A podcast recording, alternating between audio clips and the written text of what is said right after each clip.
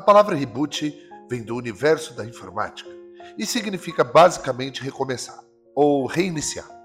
No contexto cinematográfico ou do entretenimento, essa palavra também é utilizada com o mesmo sentido de recomeço. Por isso, um reboot não se limita apenas a refazer uma obra, mas sim estabelecer um novo começo para uma continuidade. Ou seja, um reboot é uma obra que estabelece um novo início. Olá, eu sou Felipe Rafael e estamos iniciando uma nova fase do Eu e o Mundo Show, o podcast que tem como objetivo abordar assuntos interessantes de forma descontraída e leve. Nesse episódio de Esquenta, nós faremos uma retrospectiva nostálgica dos episódios anteriores e eu falarei um pouco sobre o que esperar dessa nova temporada. Vamos relembrar alguns dos tópicos incríveis que discutimos em episódios passados e como eles nos ajudaram a entender melhor o mundo ao nosso redor. Então, prepare-se para se divertir, porque o Eu e o Mundo Show está de volta com tudo e estamos ansiosos para compartilhar essa experiência com vocês. Então, só venha!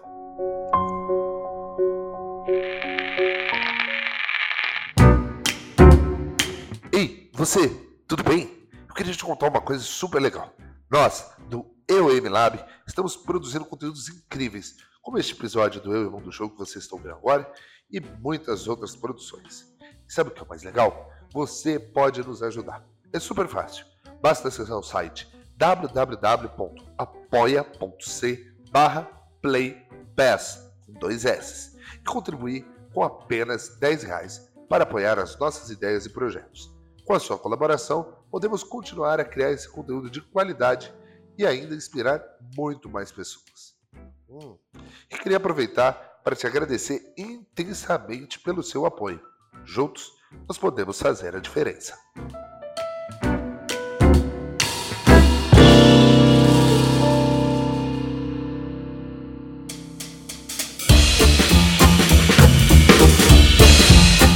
Vocês devem estar se perguntando por que, que resolvemos recomeçar o Eu e o Mundo Show após quase 100 episódios?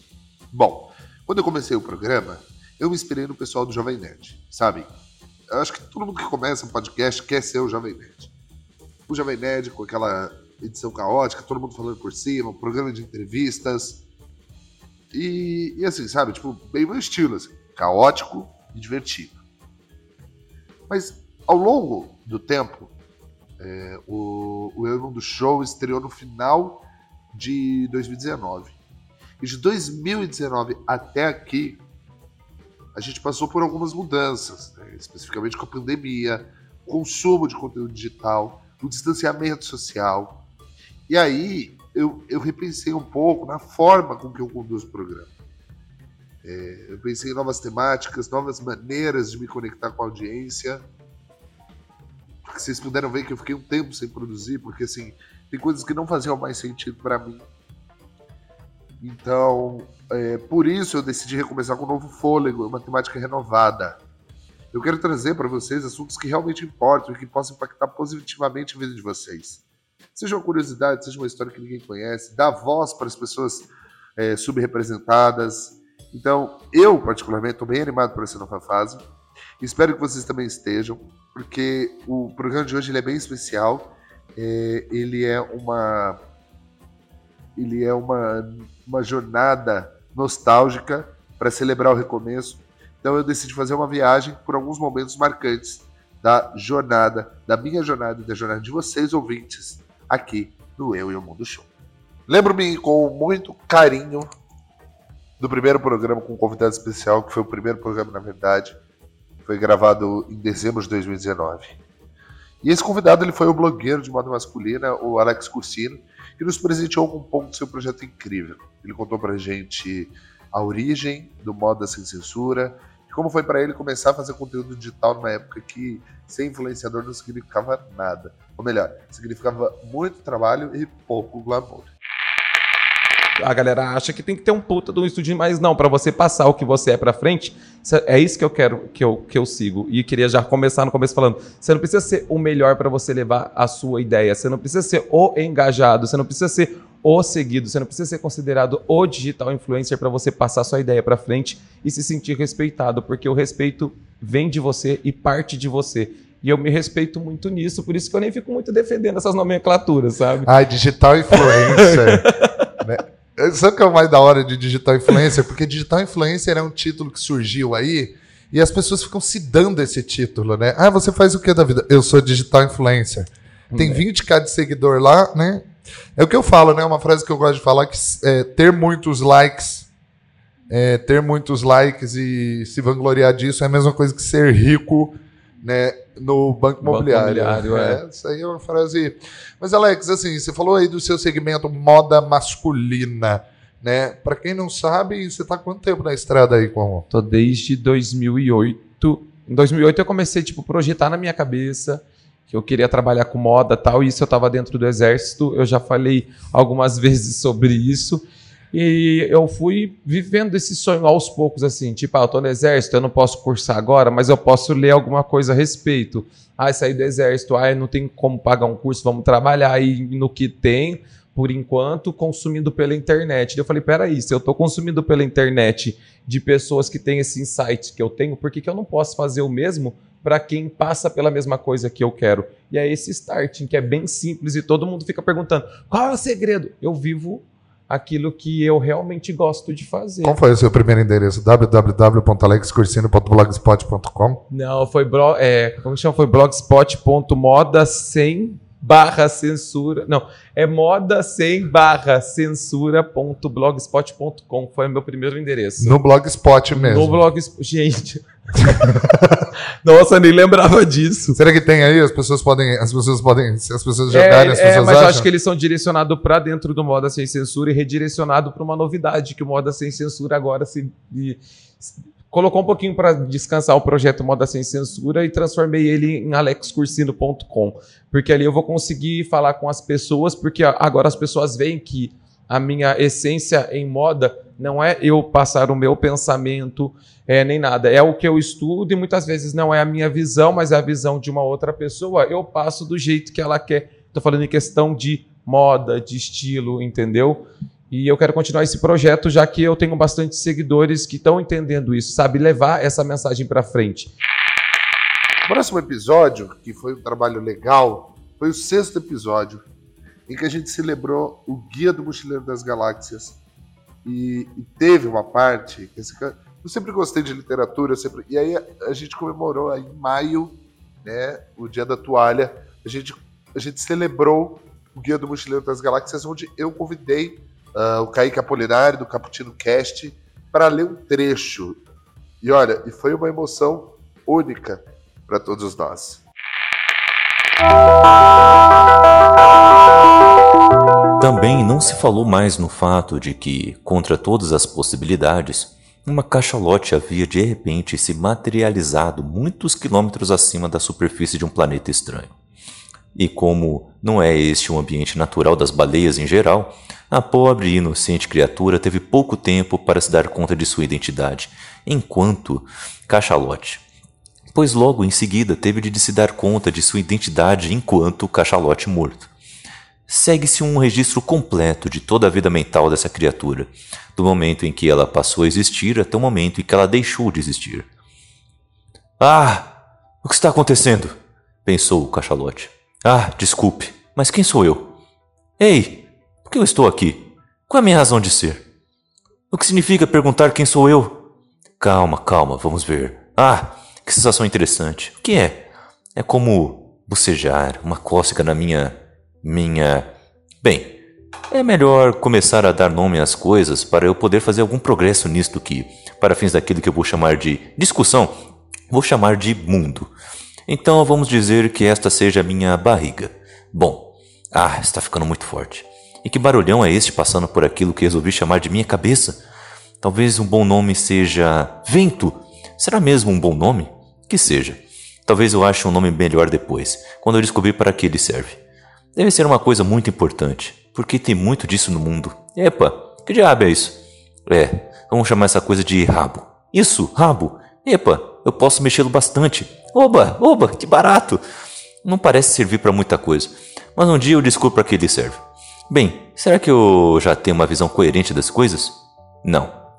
Não faz mal. Isso é tão interessante, tanta coisa para descobrir, tanta coisa boa por vir. Estou tonto de expectativa. Ou será o vento? Puxa, realmente tem vento demais aqui, não é? E puxa, que é essa coisa se aproximando de mim tão depressa? Tão depressa. Tão grande, chata e redonda. Tão. Tão. Merece um nome bem forte, um nome tão. tão. Chão! É isso! Eis um bom nome. Chão. Será que eu vou fazer uma amizade com ele? E o resto, após o baque súbito e úmido, é silêncio. Curiosamente, a única que passou pela mente do vaso de petúnias ao cair foi: Ah, não, outra vez. Muitas pessoas meditaram sobre este fato e concluíram que, se soubéssemos exatamente por que o vaso de petúnias pensou nisso, saberíamos muito mais a respeito da natureza do universo que sabemos atualmente.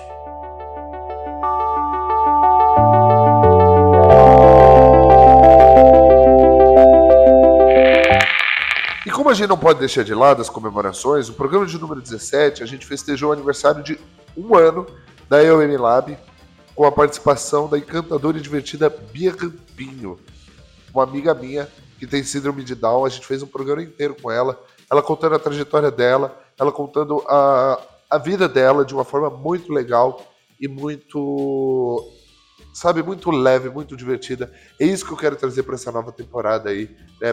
Essa nova temporada não, essa nova fase do Eu e o Mundo Show.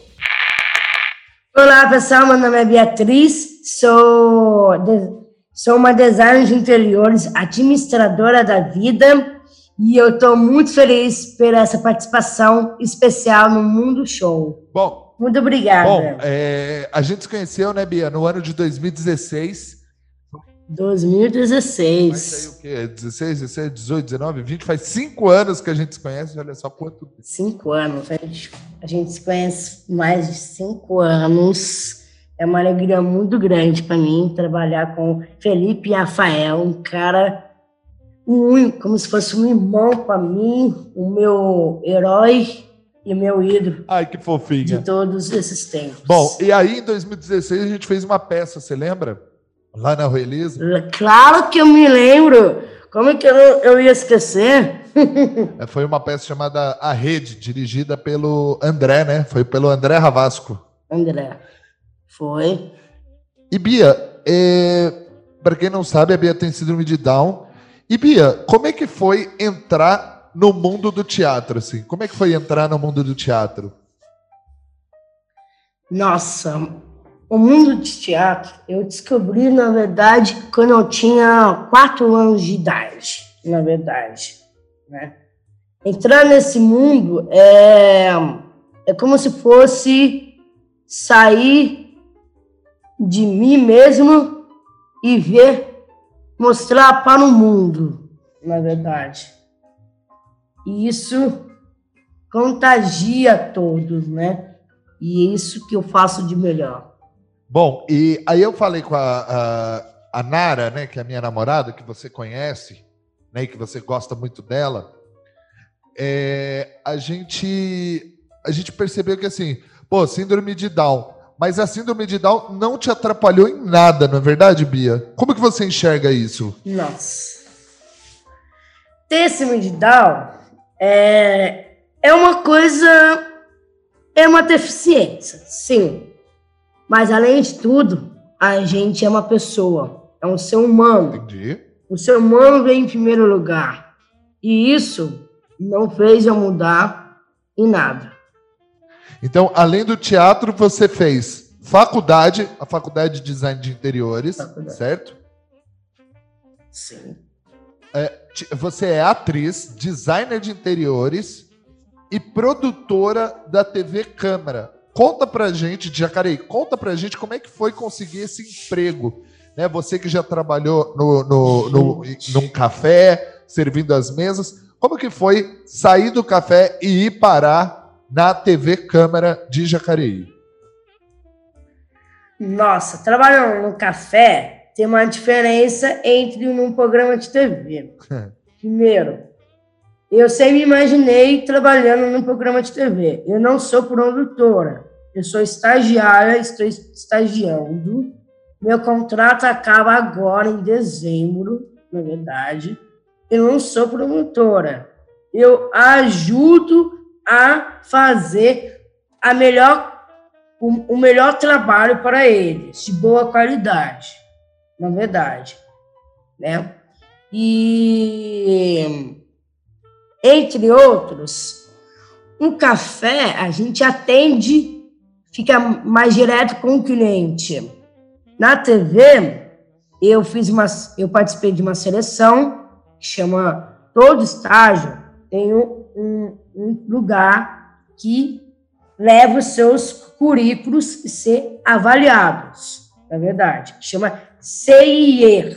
O CIE, ele dá estágios e oferece estágio para os jovens e as, e as pessoas que merecem esse, essa oportunidade de ter uma experiência, um conhecimento, na verdade. Né? E aí eu fiz a seleção e quando chegou, fiz uma entrevista, cheguei até a entrevista e finalmente a, o vereador do estágio gostou de mim e me aceitou. E no próximo, na próxima segunda-feira, eu já comecei a trabalhar. Bom, como vocês puderam perceber, é, a nossa audiência pode perceber, os nossos programas eles são bem diversificados, ou seja, a gente já falou de diversos temas como política e religião. E, aliás, um dos episódios mais legais e mais marcantes para mim foi uma conversa fascinante sobre a Umbanda e que me enriqueceu muito estar tá aí conhecendo uma religião afro-brasileira. E bom, hoje nós estamos recebendo a Paula Sacol, pronunciei certo seu nome? Sim, certíssimo. A Paula Sacol, que é produtora executiva de um documentário que eu vi o trailer, eu fiquei muito curioso, eu fiquei muito, assim, curioso para assistir mesmo. Estreia essa sexta-feira, né? Que é o documentário 10 anos de solo sagrado, templo e escola de umbanda Beira Mar. Né? Eu gostaria, Paula, que você começasse explicando para a gente o que é o templo escola de umbanda Beira Mar né? Que, uh, explica um pouco para a gente o que é o Templo Escola de Umbanda Beira Mar. Olá, pessoal. Primeiramente, né, gratidão a este convite da gente poder falar um pouquinho do nosso documentário e querendo ou não, consequentemente, falando da Umbanda, né? Que é uma religião que é, acolhe todo mundo e transforma muitas vidas. Então, o Templo Escola de Umbanda Beira-Mar, ele é um, um templo, né, um terreiro é, situado em Santa Cruz do Sul, no Rio Grande do Sul, interior do nosso Rio Grande do Sul. E é diferente da maioria daqueles terreiros que a gente conhece, onde a gente vai lá, tem o um atendimento e volta para casa. O templo escola, ele se propõe a fazer esse despertar das pessoas, né? É, digamos assim, ele, ele é, incentiva muito o estudo. Então, nós temos lá grupo de estudo, a gente tem as turmas de sacerdócio, né? Onde nós formamos os sacerdotes de Umbanda, digamos assim, seria o padre da religião católica, né? O sacerdote, depois de formado, ele pode é, fazer tanto casamentos, cerimônias de batismo, né, e outras, é, outras cerimônias oficiais, digamos assim. Além de todo um estudo, né, quando tem cursos de benzimento, tem cursos de ervas, tem cursos de magia divina. Então, assim, a gente busca o despertar da pessoa, além do desenvolvimento mediúnico, né, o estudo constante, porque qual o nosso entendimento? É, os guias que nos acompanham, eles já têm toda uma sabedoria que a gente nem imagina, né? Tamanho que seja isso.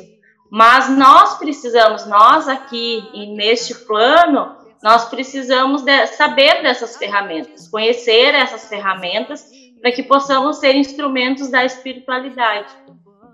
Então, é, o, o, guia ele vem através da, da nossa da nossa intuição, da nossa da incorporação ou de tantos outros tipos de mediunidade, é, às vezes precisa fazer esse despertar na gente para que, ele, que a mensagem que eles nos traz seja mais clara, né?